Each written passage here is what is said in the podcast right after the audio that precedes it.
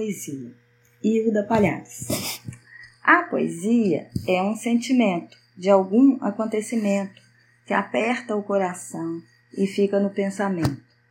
Da poesia saem as palavras mais puras, que rimam ou não rimam, e expressam tristeza ou alegria, amor ou paixão, ou tudo junto, numa mesma razão. Existe poesia cantada, que nos palcos são faladas e fazem sucesso nas baladas. A poesia, numa canção, pode curar a depressão, trazendo alegria para o coração. A poesia também pode ser uma declaração para uma grande paixão.